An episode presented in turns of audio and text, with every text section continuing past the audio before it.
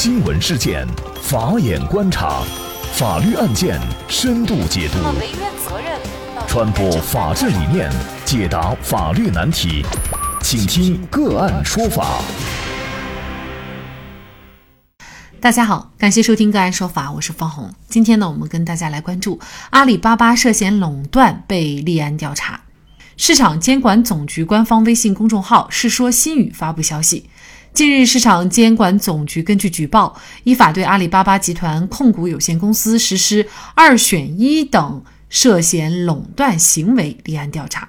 那么，这个“二选一”作何理解？有分析人士推测，事实上很简单，淘宝、天猫的运营模式就是，商家在天猫或者淘宝注册了店铺，就不能在京东再注册这个店铺。据猜测，这是阿里巴巴被涉嫌垄断的最大罪名。对此，阿里巴巴发布公告称，近日阿里巴巴接到国家市场监管总局通知，依法对阿里巴巴涉嫌垄断行为立案调查。阿里巴巴将积极配合监管部门调查，目前公司业务一切正常。受此消息影响，阿里系股价大跌，阿里巴巴跌百分之八点五，阿里健康跌近百分之十，高新零售跌超百分之四，阿里影业跌超百分之二。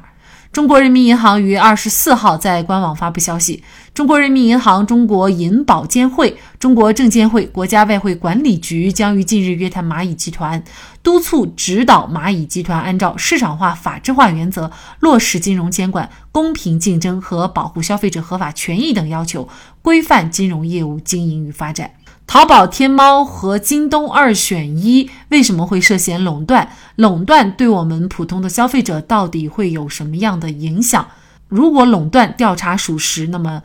阿里又将承担怎样的责任？就这相关的法律问题，今天呢，我们就邀请江苏法之泽律师事务所律师、财经评论员庄志明律师和我们一起来聊一下。庄律师您好，您好。嗯，非常感谢庄律师哈。那么目前呢，有分析人士就提出说，呃，商家在天猫或者是淘宝注册了店铺，然后呢就不能在京东再去注册店铺了。这个行为为什么会是涉嫌垄断了呢？他这个行为按照中国的就是反垄断法当中有有这么一个叫做滥用市场支配地位。所谓这个滥用市场支配地位，它其中有几种情形。而本次的二选一就是涉嫌限定交易相对人只能与其交易，也就是两者当中只能选一个，你选择了我就不可以选择他。所以说这种情况之下，他作为有一个有市场支配地位的主体，他是可能就是涉嫌这样的行为的。所以市监局对他进行启动了叫反垄断调查。嗯，可能在我们很多消费者看来啊，在天猫上购物或者是在京东上购物，感觉不到有什么影响啊。嗯，那么这个垄断它到底危害在哪儿呢？垄断的这个危害对于大多数消费者他是没有没有感同身受的，相反呢，他认为会给自己提供了很多方便。其实来讲，垄断的危害是非常大的。垄断的危害主要会导致它的市场的竞争力的主体在减少，让大量的中小企业、个体户他没有了相应的市场份额，最后形成了行业的集中度，比如说集中到。一个、两个、三个这样的就大企业当中，以前的很多的优惠的待遇，它可能就没有了，哄抬的价格，最终又导致了消费者的利益的受损。所以在垄断没有形成之前，必须要进行反垄断的调查，以防止一国独大。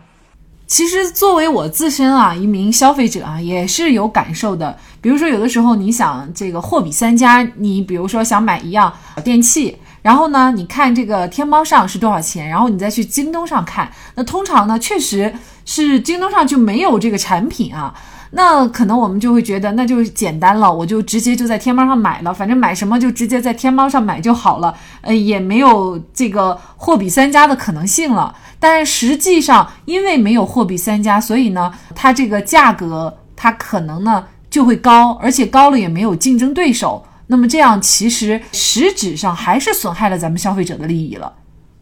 对，在商业巨头当中啊，开始的时候，消费者他他就像那个鱼一样，他就处在一种诱惑的地位，他不断的给你进行了相应的就是诱惑，给你进行了相应的洗脑，让你产生对某一个平台的依赖感。长期的这样下去的话，很可能呢，第一个会产出了其他的就是竞争对手，同时也让你在不知不不觉中，你只相信这么一家平台，其实你已经失去了在进行货比三家的这种机会了。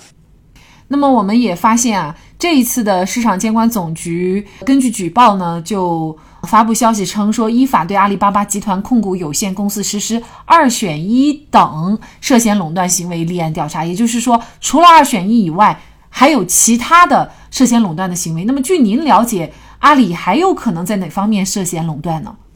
特别是淘宝网之类的，它实际上来说，作为一个大平台来讲，它。除了所谓的像这些二选一之外，其实，在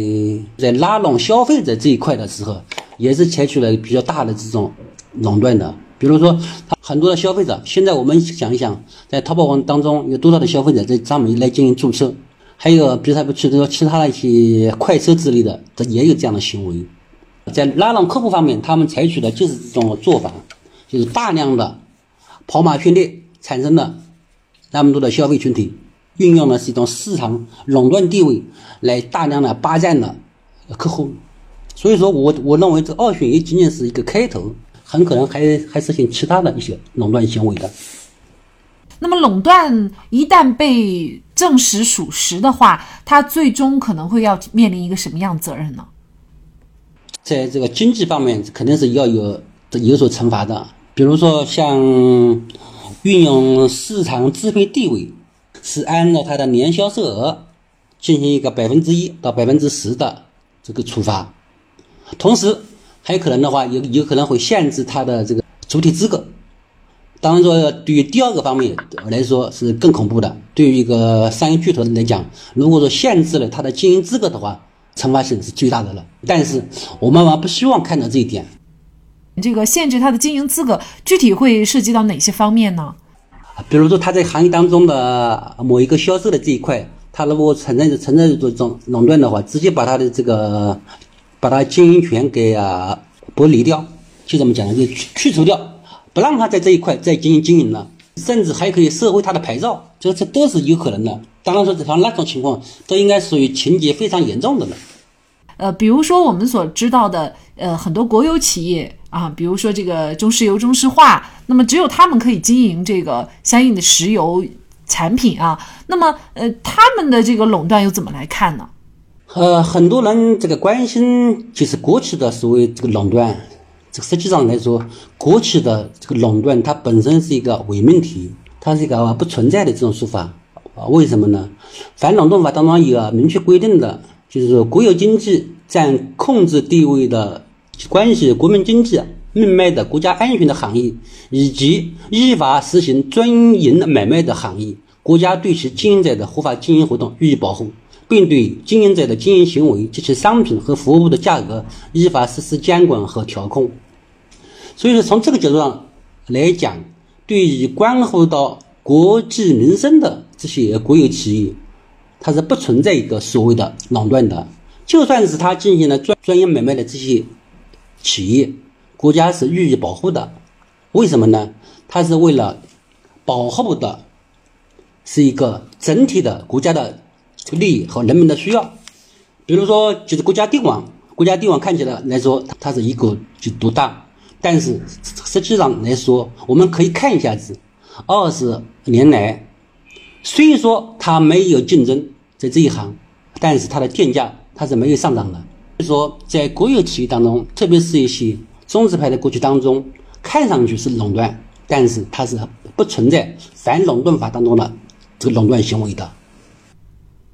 一八七零年一月十号，洛克菲勒在俄亥俄州创建了标准石油这家有史以来最为强大的垄断企业。到一八七九年底，标准公司作为一个合法实体成立刚满九年时，就已经控制了全美百分之九十的炼油业。自美国有史以来，还从来没有一个企业能如此完全的独霸过市场。一八九零年，标准石油公司成为美国最大的原油生产商，垄断了美国百分之九十五的炼油能力，百分之九十的输油能力，百分之二十五的原油产量。标准石油公司对美国石油工业的垄断一直持续到一九一一年。一九一一年五月，美国最高法院宣判，美孚石油公司解散，洛克菲勒为之辛苦经营四十年、耗尽毕生精力的石油王国轰然坍塌。美孚石油公司被分为三十八个独立的企业，各自成立董事会。垄断消除了竞争，没人竞争就会一家独大，商品价格就会越来越高，质量反而可能会越来越不尽如人意，社会经济也将会受到冲击。阿里巴巴。垄断行为最终是否会被认定，我们也将继续关注。在这里也再一次感谢财经评论员、江苏法之泽律师事务所律师庄志明律师。那明天晚上的八点钟，我们个案说法的直播继续开启。年底了，朋友借的钱还没有还怎么办？欠着别人的债又没办法还，又该怎么办？明天我们将跟大家来关注。朋友借四十三万拖着不还，有借条起诉，竟然还败诉了。跟欠债还钱相关的问题，都欢迎大家关注我们明天晚上的直播。具体您可以关注“个案说法”微信公众号进行扫码收听和参与。那更多的案件解读以及呢我们的线上视频讲法内容呢，欢迎大家关注我们个案说法的微信公众号。另外，您有一些法律问题需要咨询，都欢迎您添加幺五九七四八二七四六七这部手机号的微信号向我们进行咨询，我们会将您的问题转给我们专业资深的律师进行解答。好，感谢您的收听，我们下期节目再见。